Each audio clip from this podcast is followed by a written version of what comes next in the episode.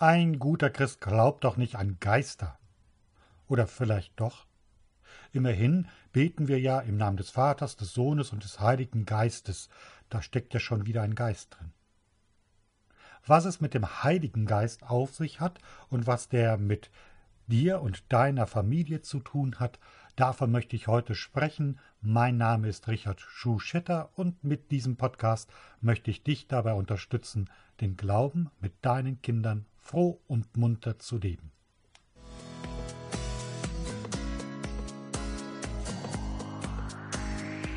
Froh und munter! Der katholische Podcast für Eltern.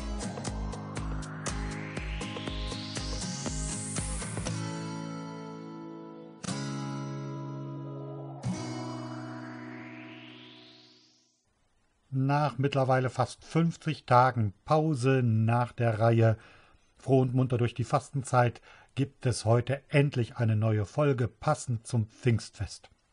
Zum Fest des Heiligen Geistes. Schön, dass du dabei bist. Heute möchte ich eben über den Heiligen Geist und über das Pfingstfest und was der Heilige Geist mit deiner Familie zu tun hat sprechen. Und ich möchte aber mit einem anderen Fest beginnen. Alle Kinder lieben Halloween. Ist doch klar. Sich verkleiden, dass der Gruselfaktor Süßes oder Saures, dieses importierte Fest aus Amerika ist in Deutschland mittlerweile auch sehr beliebt. Und in den letzten zehn Jahrzehnten gab es immer wieder scharfe Kritik von Seiten der Kirche an diesem abergläubischen Fest, an diesen Ritualen. Dabei ist der Ursprung des Halloween-Festes eigentlich auch aus dem Christentum gekommen. All Hallow Evening, Allerheiligen Abend, also der Abend vor dem Allerheiligenfest und am Allerheiligenfest feiern wir, dass es vor uns Menschen gegeben hat, die vom Heiligen Geist erfüllt ihr Leben gelebt haben und die Liebe Gottes in Wort und Tat verkündet haben. Und als Christen glauben wir, dass diese Heiligen, ob sie jetzt im Heiligenkalender namentlich aufgeführt sind oder ob sie zu den zahlreichen unbekannten Heiligen gehören, dass diese Heiligen bei Gott sind und dass diese Heiligen von den Toten auferstanden sind. Und dann ist der Schritt eben ganz schnell dazu, diesen gruseligen Vorstellungen von sich öffnenden Gräbern, wo irgendwelche Geister rauskommen. Und dann ist der Schritt natürlich auch nur ein kleiner, dass man davor auch richtig Angst haben kann, uh, wenn da die Geister aus den Gräbern kommen. Wir feiern an diesem Wochenende Pfingsten, das Fest des Heiligen Geistes, das Geburtsfest der Kirche. Und beim Heiligen Geist liegt eben nicht der Fokus auf dem Gruselfaktor von Geistern, die irgendetwas tun, was ich nicht verstehe und vor denen ich Angst haben müsste, sondern der Fokus vom Heiligen Geist, der liegt auf das Gute, das sich in dieser Welt durchsetzt, auf die Kraft Gottes, die in dieser Welt wirkt. Vom Geist Gottes ist schon in der Schöpfungsgeschichte die Rede. Der Geist Gottes schwebt über der den Wassern noch bevor die Welt erschaffen wird. Das deutsche Wort Geist, das trifft es aber eigentlich gar nicht richtig, was wir mit Heiligen Geist meinen. Im Hebräischen findet man das Wort Ruach und das bedeutet im übersetzt eigentlich sowas wie Windhauch oder sogar manchmal Sturm, also eine Kraft, die man erstmal nicht sieht, aber die durchaus gewaltig und manchmal auch ganz sanft sein kann. Und mit Ruach wird eben nicht nur der Wind und der Windhauch und der Atem gemeint, sondern dieses Wort wird auch benutzt, wenn es um die Haltung, um die Einstellung eines Menschen geht. Der Heilige Geist, Ruach, der Geist Gottes, er ist die Kraft Gottes, die in dieser Welt wirkt und in uns Menschen wirkt, um etwas Gutes zu zustande zu bringen. Und in der katholischen Kirche, da haben wir eine Aufzählung von den sieben Gaben des Heiligen Geistes. Die kommen aus bestimmten Aufzählungen aus der Bibel und haben sich in der Tradition weiterentwickelt. Die sieben ist dabei natürlich eine symbolische Zahl für die Zahl der Fülle und es gibt auch verschiedene lautende Listen. Ich nenne jetzt einmal die sieben Gaben des Heiligen Geistes, wie sie in der katholischen Tradition benannt werden. Da gibt es die Weisheit, die Einsicht, den Rat, den Geist der Stärke, Erkenntnis, Frömmigkeit und Gottesfurcht. Jetzt nochmal genau auseinander zu grabüstern, wo es welche Abweichungen von diesen sieben Gaben des Heiligen Geistes gibt und wer wann in der Tradition der Kirche andere Geistesgaben mit reingenommen hat und welche rausgeschmissen hat oder so, das würde jetzt einfach zu weit führen und ist dann wirklich auch etwas ein ähm, Angeberwissen für Besserwisser. Heute soll es ja darum gehen, einmal zu schauen, was hat denn der Heilige Geist mit deiner Familie zu tun?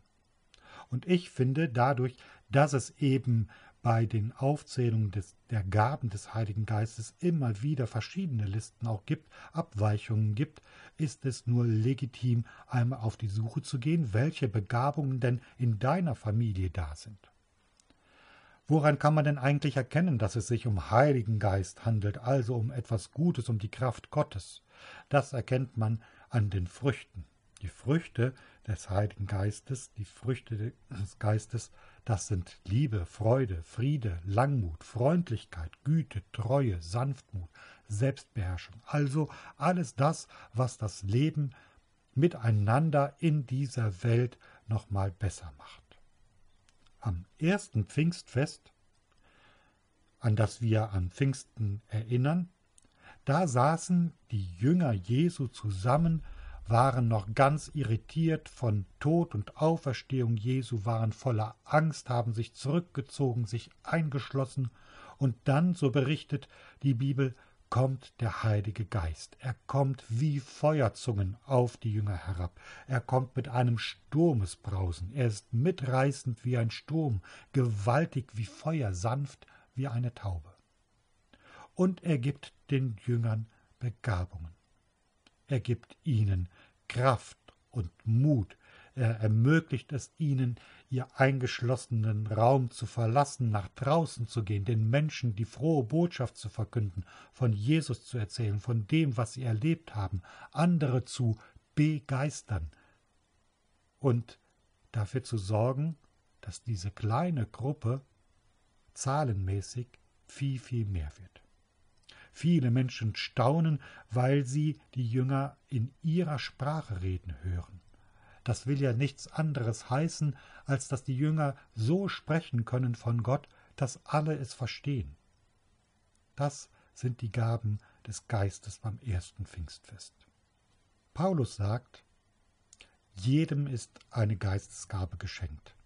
In der Liturgie beten wir, dass keiner alles hat und niemand nichts. In jedem von uns wohnt ein Stück der Kraft Gottes, die in dieser Welt wirkt und also auch in deiner Familie.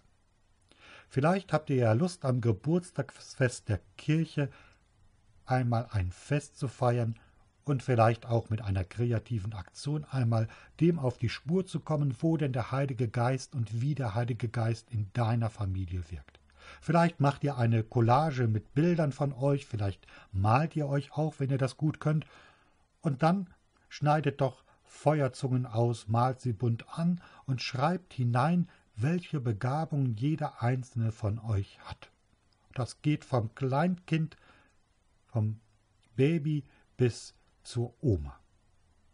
Und diese Gaben könnt ihr dann mit in die Collage hineinkleben. Vielleicht sind es solche Gaben wie jemanden zum Lachen zu bringen, fröhlich zu sein, jemanden zu trösten, zu verzeihen, etwas gut erklären zu können, etwas aufbauen können. Vielleicht kann jemand besonders gut Lego bauen und kreative Sachen machen. Vielleicht kann jemand besonders schöne Musik machen. Vielleicht hat jemand immer die spannendsten Ideen und kann gut Geschichten erzählen.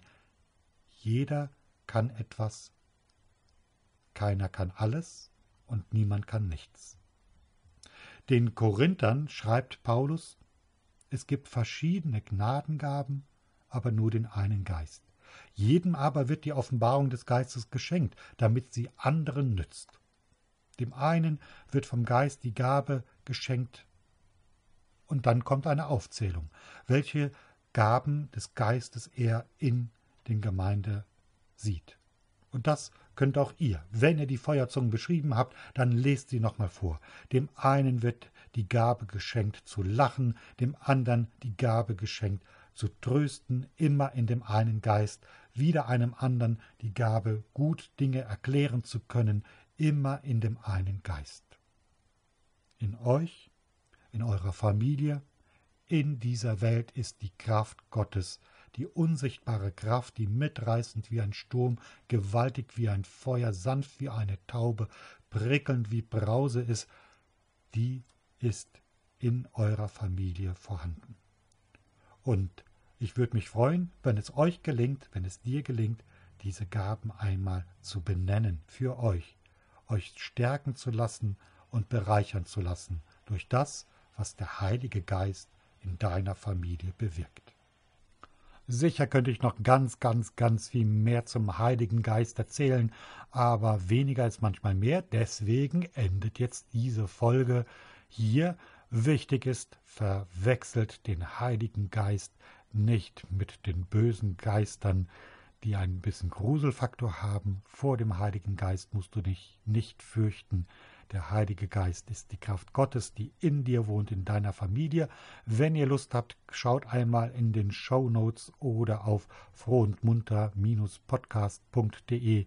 Da habe ich noch ein Video verlinkt, das habe ich im letzten Jahr aufgenommen. Da versuche ich mit Seifenblasen den Heiligen Geist zu erklären. Und für dieses Pfingstfest wünsche ich dir und euch ein frohes Pfingstfest, ein frohes Geburtstagsfest der Kirche und dass ihr die Kraft Gottes, den Heiligen Geist, in euch spürt.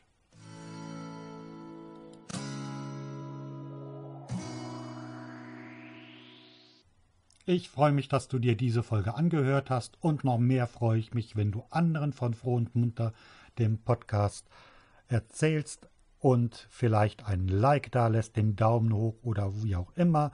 Auf der Seite frohundmunter-podcast.de findest du noch mehr Folgen und natürlich auch bei vielen Anbietern, wo es Podcasts gibt. Und auf Instagram, da findest du auf Froh und Munter einfach mal in die Suche eingeben. Und da darfst du natürlich auch gerne kommentieren oder ein Like hinterlassen. Bis zum nächsten Mal, bleib froh und munter.